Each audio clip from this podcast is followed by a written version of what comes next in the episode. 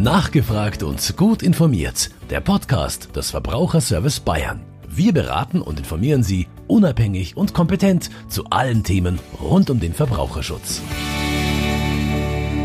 Willkommen zu einer neuen Folge des Podcasts Nachgefragt und gut informiert des Verbraucherservice Bayern.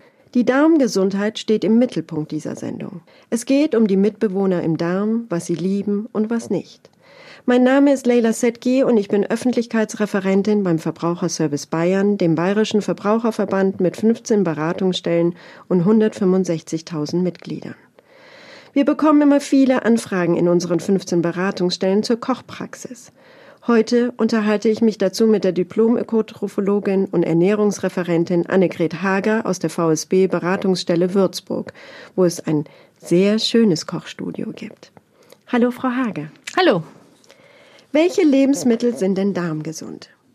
Ja, also bevor wir auf die einzelnen Lebensmittelgruppen kommen, äh, möchte ich auch noch mal betonen, äh, wie wichtig es doch auch für den Darm ist, ordentliche Mahlzeiten zu bekommen. Also nicht immer Snacks, Snacks, Snacks, sondern wirklich gucken, dass man vielleicht drei Hauptmahlzeiten vor allen Dingen am Tag hat, wo eine ausgewogene Kombination aus vorwiegend pflanzlichen Nahrungsmitteln, allen voran natürlich Gemüse beziehungsweise Salat oder zum Beispiel auch Kartoffeln gegessen wird, mit wenig tierischen Produkten, sofern man eben nicht Veganer ist. Dazu zählen zum Beispiel Milchprodukte oder Eier oder eben auch äh, eine kleine Menge Fleisch. Und zwischen den Mahlzeiten dann einfach dem Darm Zeit zu lassen zur Verdauung. Ähm, das kann schon mal einige Stunden dauern. Also bis hin zur äh, Selbstreinigung des Darms braucht er dann ungefähr so vier bis sechs Stunden Zeit. Das kommt halt darauf an, wie viel ich auf einmal auch essen kann und mag. Auf jeden Fall ist es wichtig, zu jeder Hauptmahlzeit Gemüse zu essen, denn Gemüse enthält viele lösliche Ballaststoffe. Das sind die verträglichen Ballaststoffe, zum Beispiel die Pektine zählen auch dazu. Die sind sehr verträglich, auch für Leute, die einen empfindlichen Darm haben oder einen verengten Darm haben. Und sie sind vor allen Dingen gutes Futter für unsere positiven Darmbakterien. Ich kann dann auch das weiße Mehl ersetzen, allmählich durch dunkles Mehl, zum Beispiel Type 1050 oder dann eben bis hin zu Vollkornmehl. Äh, wenn ich moderat süße, tue ich meinem Darm auch was Gutes und vor allen Dingen mit regelmäßig und täglich gegessenen gesäuerten Milchprodukten. Das ist der bekannte Joghurt, aber auch Kefir, Quark oder Dickmilch oder eben auch die Buttermilch, zum Beispiel als Nachtisch. Auch in Hülsenfrüchten sind äh, schöne Ballaststoffe drin. Die kann ich auch erkaltet oder in gekeimter Form, in Form von Salat oder als Aufstrich essen. Oder eben die fermentierten Lebensmittel wie unerhitztes Sauerkraut, was ich auch zum Salat dazugeben kann oder aufs Brot essen. Und dann ist auch noch ein kleiner Tipp, äh, dass ich stärkehaltige Lebensmittel wie Kartoffeln, Nudeln oder Reis auf Vorrat koche und sie erkalten lasse. Das heißt, eine Portion esse ich gleich, das ist in Ordnung, und eine äh, Portion für den nächsten Tag lasse ich erkalten. Ich kann sie dann wieder erwärmen, aber durch das Kaltwerden entsteht die sogenannte resistente Stärke. Das ist dann eine kleine Menge Stärke, die kann von äh, unseren Enzymen im Darm nicht mehr aufgeschlossen werden und bietet wieder Superfutter für unsere positiven Bakterien im Dickdarm. Vollkornbrot ist ja so ein Inbegriff des gesunden Essens, auch in puncto Darmgesundheit. Was, wenn ich aber lieber Baguette oder helle Semmeln esse? Wie taste ich mich denn schrittweise heran? Ja, das kenne ich, dass immer wieder Leute sagen, ja, ich möchte aber auch äh, Weißbrot äh, essen oder eben meine Brötchen. Und die Franzosen, die essen doch auch nur Baguette. Das ist alles vollkommen in Ordnung. Ähm, es kommt ja auch auf die Menge an. Äh, wie viel Weißbrot esse ich? Äh, esse ich es wirklich nur zu einer Mahlzeit wie die Franzosen äh, oder dann eben ein bisschen zum Frühstück oder in größeren Mengen? Was ich immer machen kann, ist, dass ich mische. Dass ich mir zum Beispiel ein helles und ein Vollkornbrötchen kaufe und mit meinem Partner beim Frühstück einfach halbiere. Also jeder bekommt ein halbes weißes und ein halbes Vollkornbrötchen. Ich kann Weißbrot einfach schrittweise reduzieren und erstmal auf äh, Roggen oder Roggenmischbrot umstellen, beziehungsweise dann auch feines Vollkornbrot scheibenweise ausprobieren und zum Beispiel nicht am Abendessen, sondern lieber vormittags oder zum Frühstück. Ähm, ich kann auch feines Vollkornbrot einfrieren und mir scheibenweise was rausnehmen. Gut ist, wenn ich Brot überhaupt esse, dass ich immer etwas Gemüse, also ein bisschen Rohkost, zum Beispiel einfach Sticks von Kohlrabi, von Gurke oder von äh, gelben Rüben mit einpacke, zum Beispiel in die äh, Brotbox, wenn ich im Büro bin, oder geraspeltes Gemüse oder eben ein bisschen Salat dazu esse. Ich könnte zum Frühstück äh, auch anstatt einem Toastbrot einfach mal versuchen, ob mir feine Haferflocken in Form von Müsli schmecken oder äh, wenn ich es gern warm mag, ein feines Porridge mit ein bisschen Obst oder äh, wenn ich zu Blähungen neige, dass ich sage, ich ähm, mache ein Overnight Müsli, das heißt, ich weiche meine Haferflocken fein oder grob über Nacht in Flüssigkeit wie zum Beispiel Milch ein und lasse es im äh, Kühlschrank einfach so langsam vor sich hin quellen. Da hat man auch große Erfolge mit weniger Blähungen. Wenn ich ein äh, Toast-Fan bin, dann kann ich auch einfach Vollkorntoast essen. Das sind keine großen Unterschiede im Geschmack. Grundsätzlich ist wichtig, dass ich halt einfach die Gemüsemenge langsam steigere und es auf jeden Fall in jede Hauptmahlzeit mit einbaue oder eben auch mal zwischendurch was knabbere. Da kann ich im Übrigen auch äh, eine kleine Menge Nüsse knabbern. Die haben auch sehr viele Ballaststoffe und machen ordentlich satt. Das heißt, eine kleine Handvoll, ungefähr 25 Gramm Nüsse ohne Salz, auch bei der Überbrückung von dem kleinen Hunger zwischendurch. Gemüse langsam steigern, sagen Sie. Jetzt habe ich aber beispielsweise so Gemüseverweigerer wie meine Söhne daheim. Und Hülsenfrüchte soll es bitte nur selten geben. Was gibt es denn hier für Tricks, um das zu ändern? Ja, diese Fragen bekommen wir in unseren Vorträgen und unseren Kochkursen äh, von jungen Müttern äh, auch immer wieder gestellt. Was mache ich bei den Gemüseverweigerern? Also erfolgreich sind mitunter folgende Tipps. Kinder essen ganz gerne mit der Hand. Also einfach Fingerfood anbieten, Gemüsesticks mit leckeren Dips einfach reindippen lassen. Wenn man Rohkost anbietet, Salat anbietet, eine geraspelte Rohkost zum Beispiel aus gelbe Rüben und Kohlrabi da muss dann auch wirklich eine schöne Marinade dabei sein. Also zum Beispiel eine fruchtige Joghurtmarinade mit zerdrückten Bananen, das kommt immer gut an. Was auch ein super Rezept ist, was Erwachsene und Kinder gleichermaßen mögen, das sind Gemüsewaffeln, also geraspeltes Gemüse in Waffelteig, pikant abgeschmeckt und dazu ein schöner Quarkdip. Das ist auch der Renner bei uns. Oder einfach Keimlinge selber ziehen oder kaufen und einfach aufs Brot drauf, aufs Butterbrot. Oder ich mache schöne Gemüsesoßen. Es muss nicht immer eine Tomatensauce sein. Man kann auch mit Paprika oder mit Möhren schöne farbige Gemüsesoßen machen. Da könnte man zum Beispiel auch noch die kleinen roten Linsen mit reingeben. Die haben eine ganz kurze Garzeit und die kann man dann mitpürieren und kein Mensch merkt, dass da Hülsenfrüchte mit in der Soße sind. Was Kinder auch gerne mögen, gerade auch am Abend, äh, wenn es schnell gehen soll oder einfach was Warmes im Magen rein soll, dass man eine äh, pürierte Gemüsesuppe macht. Das mögen meine auch ganz gern ein bisschen cremig abgeschmeckt. Ja, und was äh, kleinere Kinder auch gerne mögen, ist Hülsenfrüchte einfach mal selber keimen lassen, einfach mal sehen, wie der Keimling sprießt. Das klappt sehr gut mit eingeweichten Kichererbsen oder den normalen Tellerlinsen und äh, die keimen innerhalb von zwei bis vier Tagen und dann kann man sie mit kurzer Garzeit einfach zum Beispiel in eine Nudelpfanne mit reingeben. Das klingt ganz gut. Vielen Dank. Was muss ich sonst noch beachten, Frau Hager? Also ich möchte nochmal auf äh, das Gemüse zurückkommen. Das ist wirklich das A und O, was äh, unserem Darm sehr gut tut. Äh, darüber hinaus natürlich auch eine geringe Energiedichte hat, also einfach unseren Magen äh, ordentlich füllt mit vielen Vitaminen, Mineralstoffen und wie gesagt den äh, gut verträglichen Ballaststoffen.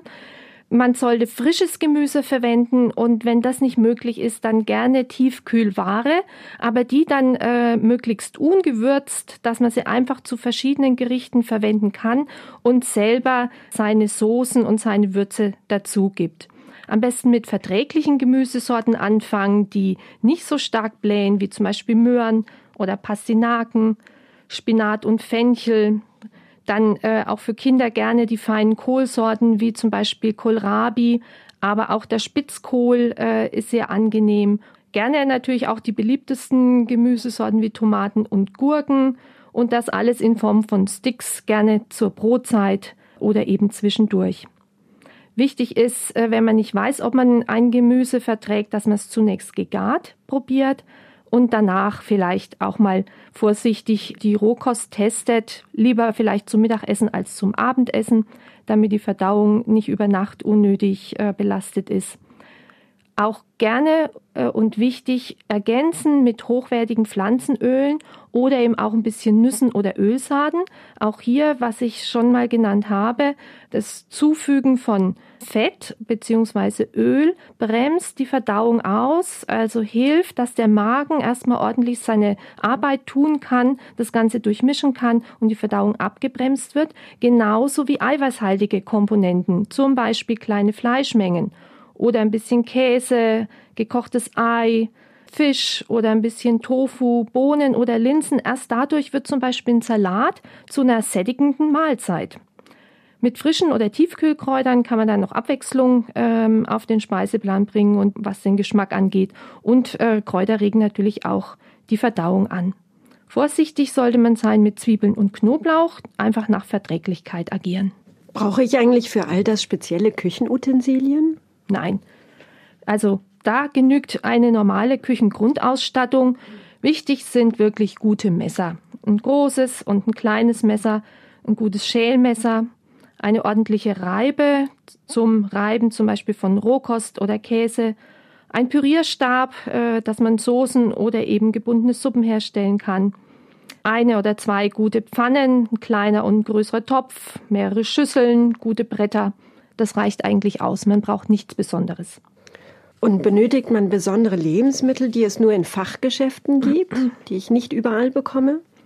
Also wir kochen in unseren Kochkursen äh, nicht mit irgendwelchen exotischen Dingen, gerade wenn es um den gesunden Darm geht. Man bekommt alles in gut sortierten Supermärkten, mitunter vielleicht auch im Bioladen. Ähm, wir empfehlen auch tatsächlich, sich inspirieren zu lassen von dem Angebot auf den Wochenmärkten, was ist Saison, was äh, ist gerade reif und mit ordentlich Geschmack zu bekommen oder gerade auch günstig zu bekommen. Wir empfehlen auch gerne, ähm, die kleinen Bäcker zu unterstützen und eben diese Handwerksbäcker auszuprobieren, genauso auch wie Gärtner oder eben auch den Direktverkauf ab Hof. Wie aufwendig ist es, wenn ich ballaststoffreich kochen möchte? Im Grunde genommen ist es nicht zeitaufwendiger ähm, als ganz normales anderes Kochen, wenn ich eh schon gekocht habe. Vielleicht brauche ich am Anfang ein bisschen mehr Planung, um vielleicht das ein oder andere Rezept auszutesten oder ähm, etwas umzumodeln. Aber ansonsten geht es dann genauso schnell von der Hand. Vieles kann man ja auch vorbereiten, gerade wenn man berufstätig ist. Äh, man kann, wie gesagt, die Beilagen wie Nudeln, Kartoffeln, Reis, Getreide in größerer Menge kochen, also in doppelter Menge kochen, so dass man für den nächsten Tag diese Beilage eigentlich schon mal vorrätig hat und das Ganze dann noch mit äh, frischem Gemüse oder Tiefkühlgemüse ergänzt. Man kann dann aus diesen vorgekochten Beilagen zusammen mit dem Gemüse einen schönen Nudelsalat für den nächsten Tag machen. Das wäre ja dann das sogenannte Meal Prep, was jetzt ja äh, Hochkonjunktur hat äh, für den Beruf, fürs Büro. Man kann aus den gekochten Kartoffeln Kartoffelrössis machen, Kartoffelmuffins, eine Reispfanne, Aufläufe und so weiter. Also Gemüse und vorgekochtes, auch vorgekochte Vollkornnudeln äh, sind schnell zubereitet. Ein paar Nüsse dazu, eine Eiweißbeilage, wie wir es vorhin schon mal genannt haben, oder zum Beispiel ein paar Bohnen aus der Dose, das ist durchaus äh, kein Problem. Vielleicht dann auch noch ein bisschen Beeren zum Nachtisch. Beeren sind ein wahres Superfood, äh, die es ja auch hier bei uns in Deutschland fast zu jeder Jahreszeit gibt, wenn man im Winter auf Tiefkühlbeeren zurückgreift. Die haben sehr viele äh, Ballaststoffe, wenig Zucker, äh, dementsprechend wenig Kalorien, aber eben sehr viele Inhaltsstoffe, auch schöne Farbstoffe, die auch wieder gut für unsere Darmbakterien sind. Man könnte auch das Müsli schon für das Frühstück am Vorabend ansetzen und das Ganze eben dann einweichen lassen, ein sogenanntes Overnight Müsli und dementsprechend hat man sich schon einen Teil der Arbeit für den nächsten Morgen äh, vorweggenommen. Frau Hager, Sie haben ja durch das Würzburger Kochstudio bestimmt eine Reihe von einfachen Rezepten. Was kann ich denn zum Beispiel mit Hülsenfrüchten zubereiten? Ja, also bei den Hülsenfrüchten, wir haben ja bei unseren Kochkursen auch nicht äh, äh, ewig Zeit. Das muss ja auch immer schnell von der Hand gehen. Zumal wir vorneweg auch oft noch einen Theorieteil machen. Deswegen, was immer sehr gut ankommt, das ist äh, ein Bohnenaufstrich oder ein Linsenaufstrich. Der ist in 0, nix gemacht aus zum Beispiel Kidneybohnen aus der Dose, gut abgeschmeckt und dazu ein Vollkornbrot. Das lieben die Leute und sind erstaunt, wie einfach das geht.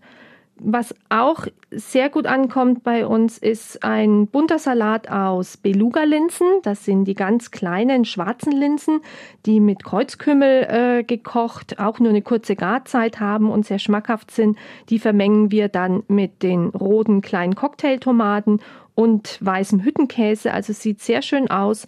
Und äh, wenn ich eine Portion von diesem bunten Salat mit Linsen, ein Vollkornbrot und ein bisschen äh, Bohnenaufstrich esse, habe ich schon ungefähr ein Drittel der Tagesration des empfohlenen Tagesbedarfs an Ballaststoffen. Der liegt laut Deutscher Gesellschaft für Ernährung bei 30 Gramm für einen Erwachsenen am Tag. Und eben mit einer Scheibe Vollkornbrot, Salat und Bohnenaufstrich bin ich schon bei rund 10 Gramm am Tag. Was immer gut ist, wenn ich nicht nur Tomaten, Gurke oder Zucchinis oder Blattsalate esse, sondern wirklich auch gerne Kohl oder Wurzelgemüse mit in äh, meinen Speiseplan mit einbaue oder eben jetzt zum Beispiel eine Kohlrabi-Möhrenrohkost, gedünstetes Gemüse auch gerne mal ein bisschen großzügiger von der Menge her zubereite, denn das kann ich ja abgekühlt jederzeit mit ein bisschen Balsamico-Essig beträufeln und habe somit äh, ganz klassische Antipasti, die ich dann am nächsten Tag kalt essen kann. Also kaltes Gemüse mit Balsamico. Was bei uns in den Kursen für Salate auch immer gerne äh, genommen wird und viel Lob bekommt, das ist ein sogenanntes Kartoffeldressing. Ähm, das ist im Prinzip eine Vinaigrette mit einer gekochten Kartoffel, einer abgekühlten gekochten Kartoffel, die dann noch mit püriert wird. Das gibt ein schönes sämiges Dressing und hat dann nochmal zusätzlich ein bisschen mehr Ballaststoffe für die Blattsalate. Backlinge aus Maisgrieß und Spinat ist auch noch gern gesehen. Sehr lecker und man sieht, vor Ballaststoffen und ihrer Zubereitung muss man keine Angst haben. Herzlichen Dank fürs Zuhören. In 14 Tagen geht es weiter mit den fermentierten Lebensmitteln. Wenn Sie Fragen haben, schicken Sie uns eine E-Mail an ernährung@verbraucherservice-bayern.de. Weitere Informationen gibt es in unseren Beratungsstellen oder auf unserer Homepage. Vielen Dank für das informative Gespräch, Frau Hager, und bis zum nächsten Mal. Das war nachgefragt und gut informiert. Der Podcast des Verbraucherservice Bayern. Eine Produktion in Zusammenarbeit mit dem katholischen Medienhaus St. Michaelsbund.